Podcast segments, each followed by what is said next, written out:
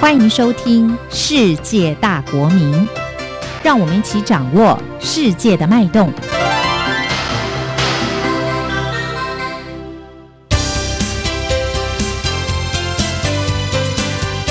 公民新世界。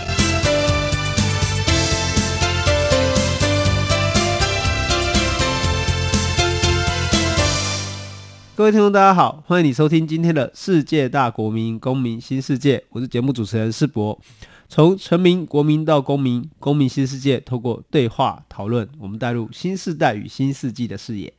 今天的节目，我们要讨论一个蛮有趣也蛮新鲜的主题哦。那可能很多听众也没有听说过，这个主题叫做自媒体。那自是自我的自，也是自在的自。好，媒体就是我们习惯的 media 媒体。那自媒体其实强调的是说，我们每一个人哦，都可以在这个时代开始具备宣传以及渲染的能力，啊，甚至成为一个过去意义下的一个所谓的媒体。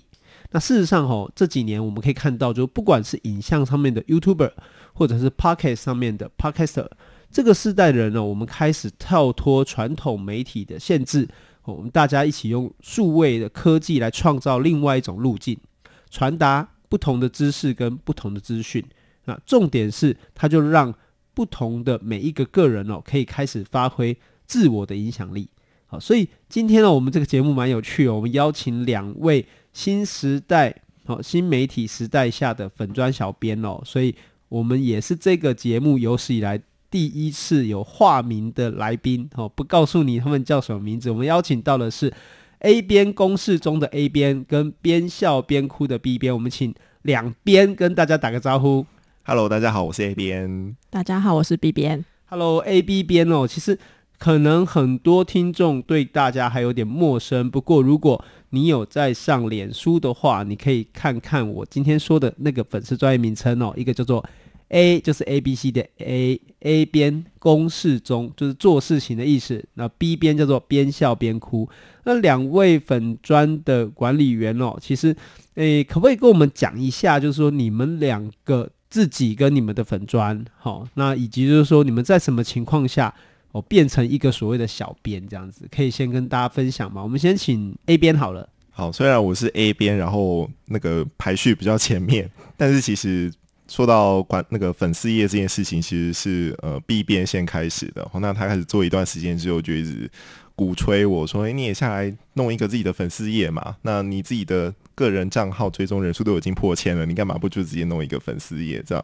好？那就在这样子的起心动念之下，那另外一方面也是说，我们都在出版文化产业工作，其实平常工作的时候就会有非常大量的管理。”公司或者是说其他自己呃额外参与的团体或一些兴趣而成立的粉丝业，所以在这个基础之上，我就会觉得说，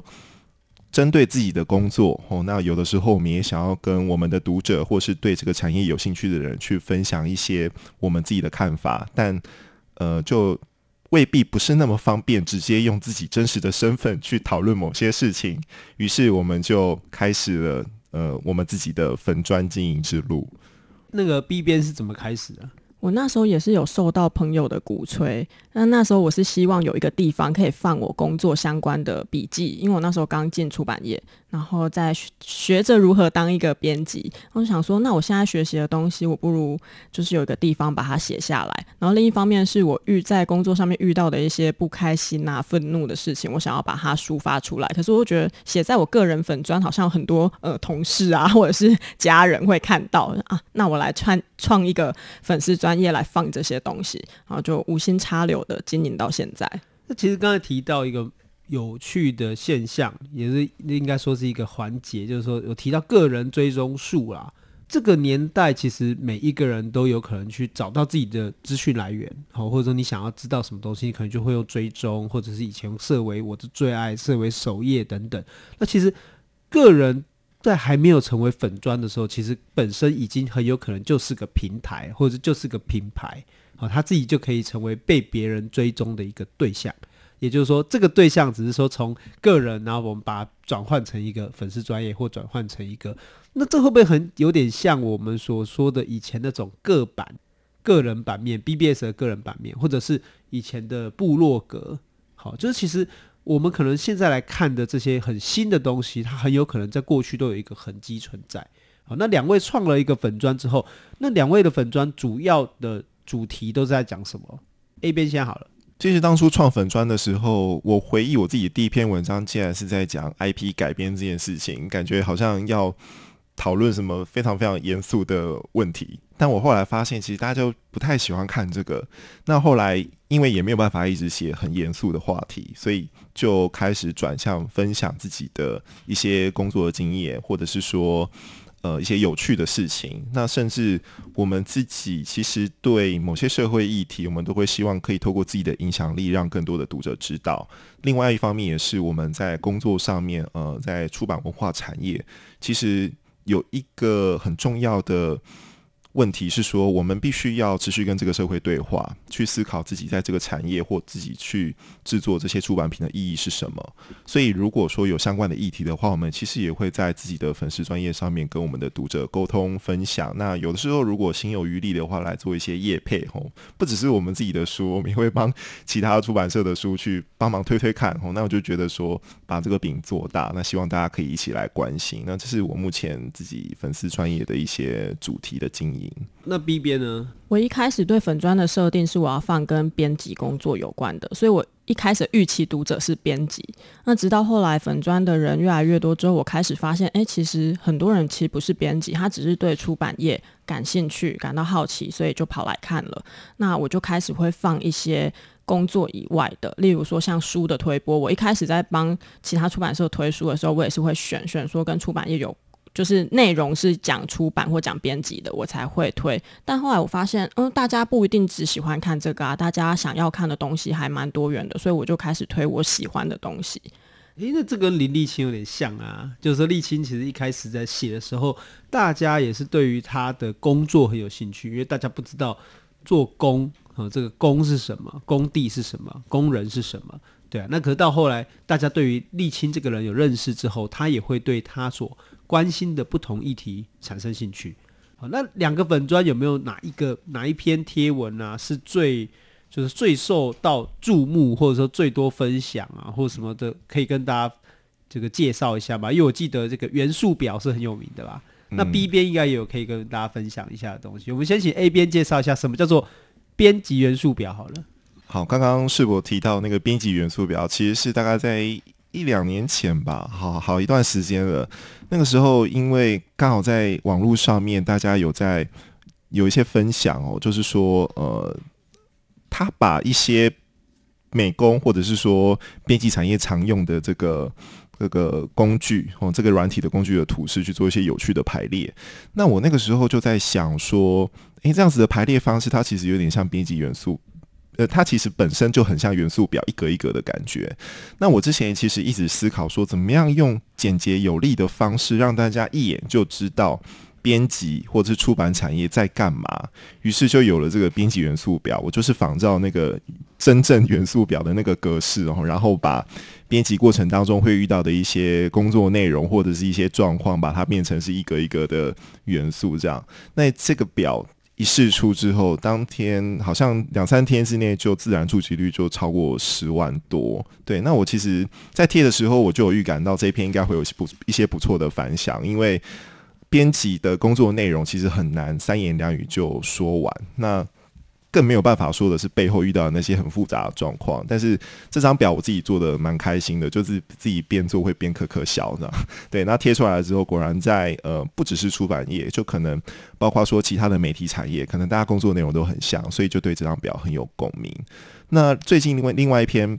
比较红的文章是呃在讨论那个心跳法案，就是在。呃，人工流产要在八周以内的这个公投的提案，那因为我自己也是很希望大家可以关注这个议题，所以我就做了一张迷因图。那这个迷因图出来了之后，一个套图，它的自然触及率经过转贴之后，大概也是超过二十五万。所以我会觉得，有的时候我们自己虽然有一个品品牌或平台，可是当你产出有趣的内容的时候，现在反而是一个内容至上、内容决定你的流量的时代。B 编呢？我觉得我在经营的过程中最深刻的体悟就是，我们被分享或者是被讨论很多的，通常是要跟大家取得共感。所以，像我最近比较多分享，虽然没有 A 编那么多，比较多分享的是一篇，就是说谈论编辑数学能力的。因为大部分的人都会觉得，哎，编辑就是看书啊，然后就文字能力很好就好了。可是，其实我们工作中有很多需要运用到数学的地方。我就贴了那一篇文，就没想到就分分享跟触及都蛮高的，触及好像有快三万，就是以一个。不到万人的粉丝团来说，这个触及率已经是很惊人的。那这个来看，就是说，当我们用了一点点时间来谈自媒体的时候啊，那两位其实也跟所谓的传统的媒体有些这个互通了哈。包括我们今天在上广播节目啊，或者是有时候电视会采访啊等等，你们两位怎么来看哦？就是说，什么究竟就你们定义而言，什么是自媒体，以及这个自媒体跟我们新媒体的关系又是什么？我觉得。以传统来说，自媒体就是你自己个人经营，那可能透过像呃前面有提到，可能部落格或各版的方式去进一些自己的主题，或者是自己想要分享的内容。但现在，比如说像脸书的出现，或者是说其他媒体形式的出现，像 Pockets 或者是 YouTuber 这样的形式，其实是让传统的这些自媒体它得到了更大的影响力。而且它在操作上面也有更多元的选择。那我觉得另外一方面也是说，因为现在其实有很多工作、很多产业的内容，它被切割的很细碎。那在这个细碎的过程当中，其实它也产生了一个对应的资讯流通的管道。对，所以刚刚。比如说，呃，是否有提到像立新，他可能就是一个他本来是工人做工的人，但是他透过他的他的呃个人的脸书，或者是说他透过自己的影响力去让这些东西慢慢被大家发现。那这个领域其实是过去没有被看到的。那在这样子的状况之下，有可能会得到比过去呃，比如说像布洛格或传统的文字的这种媒字媒介形式，可以获得更多人的注意。那自媒体的变迁，我觉得也是。反映着现在新媒体的出现，然后大家的阅听需求的变化，然后开始也增加了自己在使用这些媒体上面的各种挑战。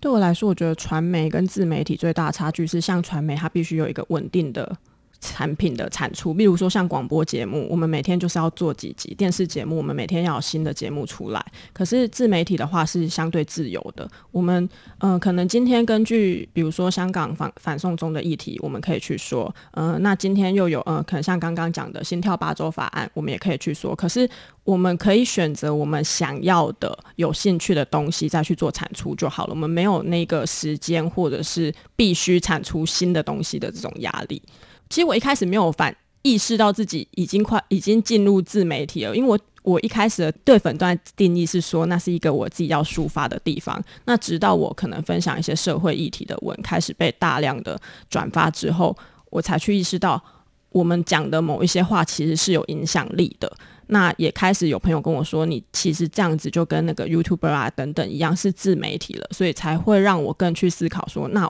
我要告诉我的读者们什么东西。其实这个也可以观察到，就是新工具对于自媒体转型的一个蛮大的影响啊。就是说，传统的部落客或者是 BBS 文章等等，其实它大部分都是只有文字。可是随着我们现在要拍照，或者是要摄影，甚至要分享，这个的路径越来越容易的时候，每一个人能够承载跟宣传的资讯量，好像就相对变得简单，而且影响力也相对的大。就只要我把影片传到脸书上面，那马上可能全世界人都可以透过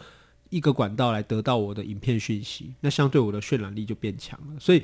新媒体乃至于说可以这么解释，就是说新媒体工具帮助过去的个人作为一个宣传的这个部落格式的文字式的这个东西产生一个革命性的变化，因为它就让自己变成一个。自己可以有影响力的一个自媒体，但是如果从这个角度来看的话，其实 B 边刚才讲到蛮重要的一点，就是说传统媒体在意的还是稳定产出，就是我需要排定一个就固定的哦这个流程。那新媒体相对是自由的，可是请前辈啦哈，因为 B 边先嘛，就是说如果要经营一个自媒体的话，我们需要有什么样的准备呢，才能够开始去进行？第一个是我觉得我们要对这个社会有很多的观察。就是我要发声，那我自己如果不了解这些东西，我只是其实这自媒体有点一体两面啦。当我们今天讲的这个意见，其实一定存在着另一个反对的意见，那反对意见也可以利用这一个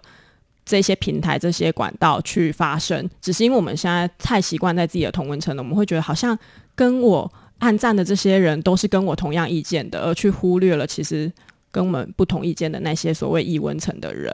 那我觉得。呃，在经营自媒体之前，要先对社会的各种议题有观察、有洞察，然后并且可以用简单的文字、影像各种各种方式去抒发出来，这是一个。那另外一个就是要对反对意见保持着一个比较宽容的态度，因为一定会有人来留言或者是谩骂。那当这种意见出来的时候，我们该如何去应对，或者是巧妙的化解，甚至。我目前还没有遇到大家有吵架，或者是真的起了很大的争分的问题。但我相信其他的比较大型的自媒体的话，一定会有遇到这样子大家在下面吵啊，不同意见的。那如何去化解这个争分？我觉得是自媒体的经营者必须思考的。这边呢，其实我觉得很多自媒体的崛起一开始都是兴趣使然，所以并不太会意识到说，当有一个。形成自媒体的格局或规模出来的时候，自己应该要做一些什么样的准备？但我觉得，如果意识到这个时机点出现的时候，其实可以该去思考，说自己还可以再去做一些什么其他的事情。因为自媒体的累积，其实是透过喜欢你的群众或这些观众、这些浏览的人，他们。开始慢慢形成了你自己自媒体的这个网络，所以身为这个中心，身为这个发起者，我觉得慢慢的开始要去意识到说，这些呃喜欢看自己东西的人，那我们之间其实就产生了某种连结。那这个连结除了在过去各自满足彼此的阅读的需求或兴趣之外，我们还可以做一些什么事？当然，我觉得。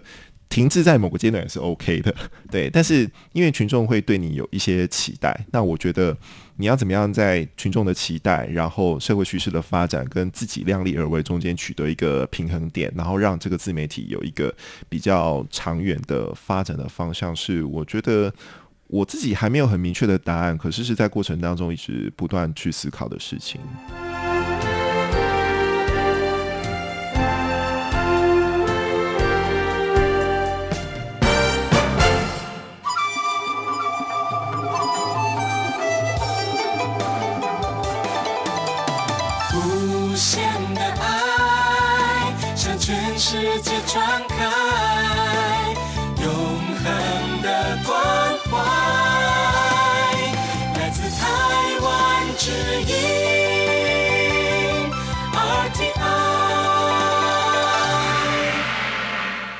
各位听众，大家好，欢迎你回来《世界大国民公民新世界》，我是主持人世博。今天呢，我们这个节目蛮有趣哦，我们邀请两位新时代、哦新媒体时代下的粉砖小编哦，所以 A 编有提到，就是说，其实自媒体哦，乃至于新媒体，它可能都会从兴趣转向到成为一个固定产出、固定输出的时候，有一个规模上面的困难和规模的转型。那经营一个媒体或者经营一个自媒体，两位觉得最为困难的是什么？因为这也有点斜杠啦，哦，就大家平常都有一个本业，可是本业之外又要再经营自己的一个平台，好，自己的一个频道，那会不会想要起心动念说，我来找一群伙伴、快乐伙伴们来帮忙，或者说我们就不如直接成立一个公司，或乃至于怎么样来固定有些输出？你们怎么来看这个转型的困难呢？我会觉得这个转型的需求，其实会像我前面讲到，他在某个阶段的时候，你有这个需求，或有往下一个阶段去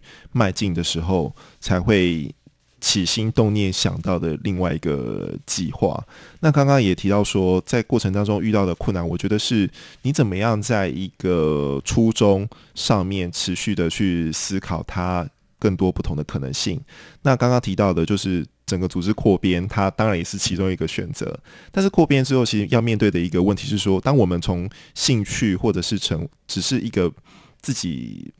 私人的平台的延伸，它要再具备更多的公共性，或者是说它本身要具备盈利的能力的时候，它才会逼使我们去思考下个阶段这个扩编的意义到底是什么。那如果说一间其实接下来就是要成立一个团队或成立一间公司。那它的稳定产出，然后它的呃盈利模式，还有就是说它在某些议题上面的某些责任哦，或自己想要做的事情，这中间它到底要怎么发展？其实。当然，我们现在还没有这个困扰，只是说，诶，当有一天我们真的去想要在这个基础之上开拓某些新的东西的时候，其实这几个面向可能是我觉得在转型的过程当中，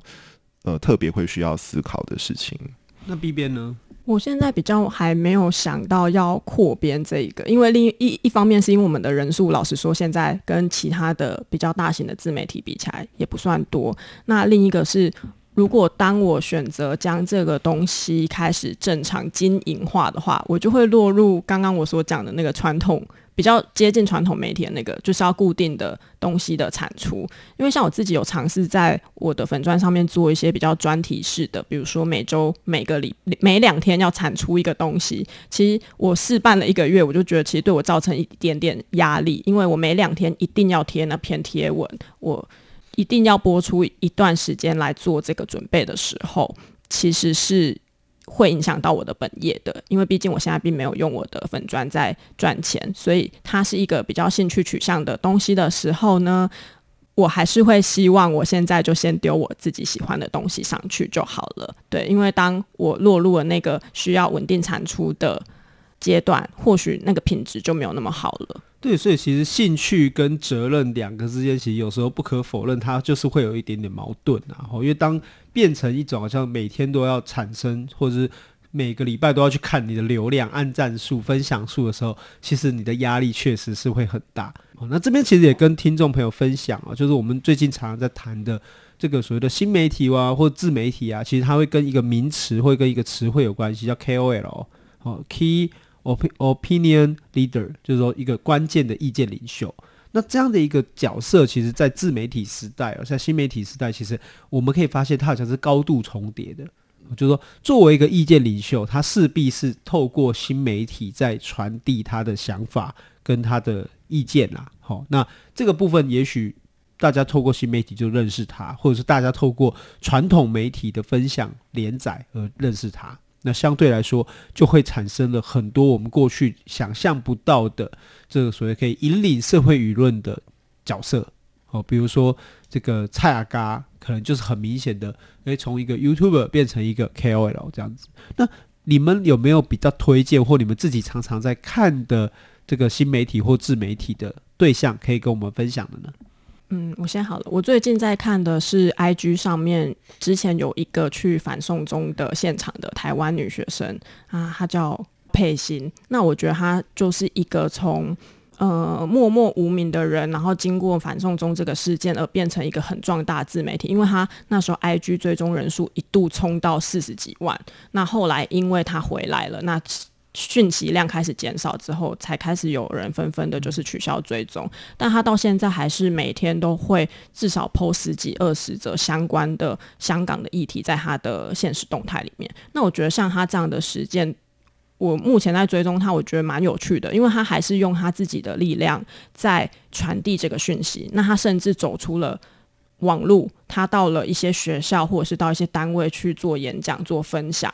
对，那我自己有试着跟他联络过，他也想要去帮出版社，或者是比如说一些其他的议题方面去推书啊，或者是推一些呃，真的是实际产生的产品，这样。所以我觉得他算是近期我觉得自媒体一个比较从无到有。然后到他，他中间其实也有一个意识的过程，因为他的现实动态常常会说，嗯、呃，我一直觉得这里是一个我抒发己见的管道，那你不喜欢，你真的可以不要看。那可是到他后来，他开始渐渐的意识到他自己的话是有影响力的时候，其实他的贴文有稍微变得比较和缓，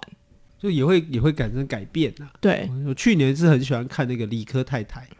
哦，就是他会介绍一些科学的东西，但因为最近叶配比较多，所以我今年比较喜欢看蔡贝离子，但是蔡贝离子就比较疯狂啊，他就是一个半夜看就哈哈哈这样子。那 A 边有没有什么比较个人喜欢的新媒体或自媒体可以推荐给大家？好，如果以我自己的话，在出版文化产业，我们的前辈当然就包括出版鲁蛇碎碎念，或者像编辑小姐 Yuli，哦，是他们的粉专其实都是破万人以上的等级哦，但当然在现实生活当中，我们其实也都认识，也会分享一些彼此对于这个产业的想法，这样对。那当然就是出于我们自己职业跟工作的内容使然。那如果从我自己工作延伸的话，其实我的关注会比较放在说其他跟这个产业更有连接的一些 KOL 身上，比如说像焦糖哥哥哦，陈嘉行对，还有就是杨思棒医师哦，或者是说像活水来测访这些。KOL 他们可能各自在不同的领域有各自不同的受众，可是可能刚好他们都喜欢阅读，那也希望可以透过阅读去更加强化或传达他们彼此关心的某些议题。所以在这个网络里面，我自己的呃这个。品味或我自己的这个关怀，还是从我自己的工作去延伸出来，然后变成是，诶，这些 KOL 之间，它可以搭建出一个什么样的呃一个分众的市场？因为每一个 KOL 它都有自己的群众，那这些群众串联起来，可能有些重叠，可是我觉得它其实可以很具体的画出一个很明确的读者的范畴。这是我对目前 KOL 的一个想法。诶，那两位有没有什么好奇的问题想要分享？就是彼此分享，或者彼此问对方的，就是说关于呃，不管在因为大家彼此也认识，但是在经营这个粉丝专业的过程中啊，或者是在工作的过程中，两位有没有什么好奇是可以跟彼此的做个对话的？A 边或 B 边有没有什么想问大家的呢？问对方。嗯、好，那我先问 B 边，你有什么最挫折的时候在经营粉丝业？我我经营粉丝业蛮快乐的。到现在都还是觉得那边是我的一片净土，就那边还是你的，可以可以这个小窝，一个山洞，一个树洞。而且有时候我会发现那边真的超同温层的，就完全几乎没有反对的声音。但就想想也觉得有点可怕，就是这这几千人里面，居然都是跟我秉持相同意见吗？还是他们其实有不同的看法，但是因为在我的呃强硬的语气之下不会说出来呢？所以所以就。如果说经营粉钻的挫折，我觉得应该是跟我自己本人，因为我其实，在粉钻上面没有露出我本人到底是谁嘛。那我最近才开始在思考说，那跟我本人之间的联系会是什么？然后我到底要不要把我的本尊的身份说出来？这是我算是挫折吗？算是困扰、疑惑？对，自我反省，自我反省，就是我我会用这个身份走到哪里？那你对 A 边呢？我想知道他接下来。的粉砖还有什么样迷因图的计划？这可能要看之后的那个转型怎么走，因为我觉得迷因图是一个很好用的素材，它可以针对我们这种不太会自己画图的人，它适时的提供一个可以发挥的媒介，然后让我们可以加上一点点自己的创意，让更多的人关心到我们想要去触及的议题。那当然，至于之前。就是兴趣使然，所以很多东西都没有持续啦。所以未来就是可能会降低迷因图的 生产，好好的跟大家谈论原本想要谈论的关于出版或者是工作方面的一些想法，还有就是呃这个出版趋势到底是怎么样，也之后可能会比较认真的回头来做这些东西。好，那我们很高兴今天邀请到 A 边哦，也邀请到 B 边，两位要不要跟听众朋友再打个招呼？好，大家我是 A 边公式中，欢迎到我的粉丝专业来按赞。我是边笑边哭的 B 边，也欢迎到我的粉专按赞，谢谢大家。好，这一集的节目哦，其实是希望说，在兴趣跟职业当中哦，在责任跟嗜好当中，在自我跟大众之间呢，我们来找到一个平衡。其实自媒体也是希望说，每一个人都可以尝试发挥自己的影响力哦，把自己关心的事情跟大家交流。所以当然会有点同温层，可是也势必会面对到不同意见的挑战。那这其实也是呃未来的世界、未来的社会发展中必然的一个趋势。感谢你收听今天的世界大国民公民新世界，我是主持人世博，我们下周再见。